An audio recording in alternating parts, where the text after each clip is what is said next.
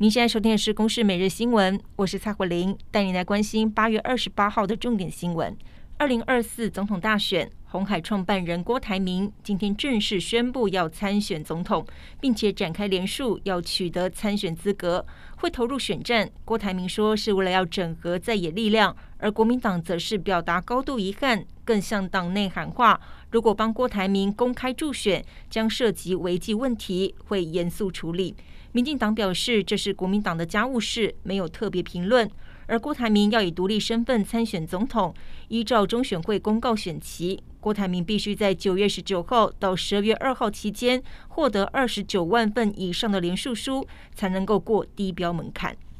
台风苏拉逐步靠近台湾，气象局最快在今天晚上或是明天清晨会发布海上台风警报。至于陆警的部分，最快明天星期二下半天来发布，包括东部和南部地区都在警戒范围内。以目前的预测来看，星期三和星期四是最接近台湾的时候。另外，今天上午形成的台风海葵是否会和苏拉台风引发双台藤原效应，仍有待观察。检调侦办营建署弊案，查出营建署道路工程组前组长张之明在前瞻计划的道路改善工程补助等标案，透过立委郑天才前助理张腾龙来担任白手套，涉嫌收受厂商贿赂高达七千四百多万，让工程计划案能够顺利来通过。涉及的弊案总共有八十四件。工程地点包括了屏东、澎湖、云林，还有南投等地区。检方则依涉犯贪污治罪条例等罪，对张之明、张腾龙以及厂商等人提起公诉。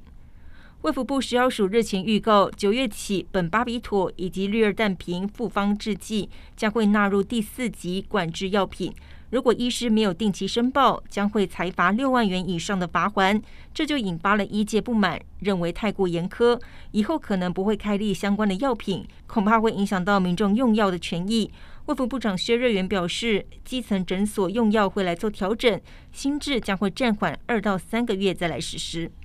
美国和欧盟的国会议员以实际行动表态支持乌克兰对抗俄罗斯军事入侵的同时，相继要求基辅当局必须要依法如期举行总统以及国会大选。对此，乌克兰总统泽伦斯基在二十七号播出的专访中表示，只要西方盟国愿意拿出五十亿和林夫纳，国会批准，加上所有人都可以前往投票所，三个条件都具备的话，自然就没问题。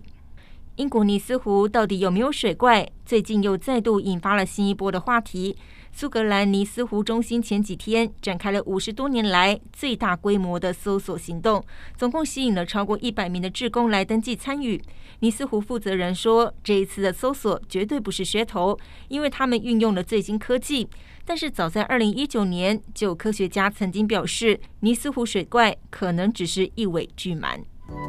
以上由公视新闻制作，谢谢您的收听。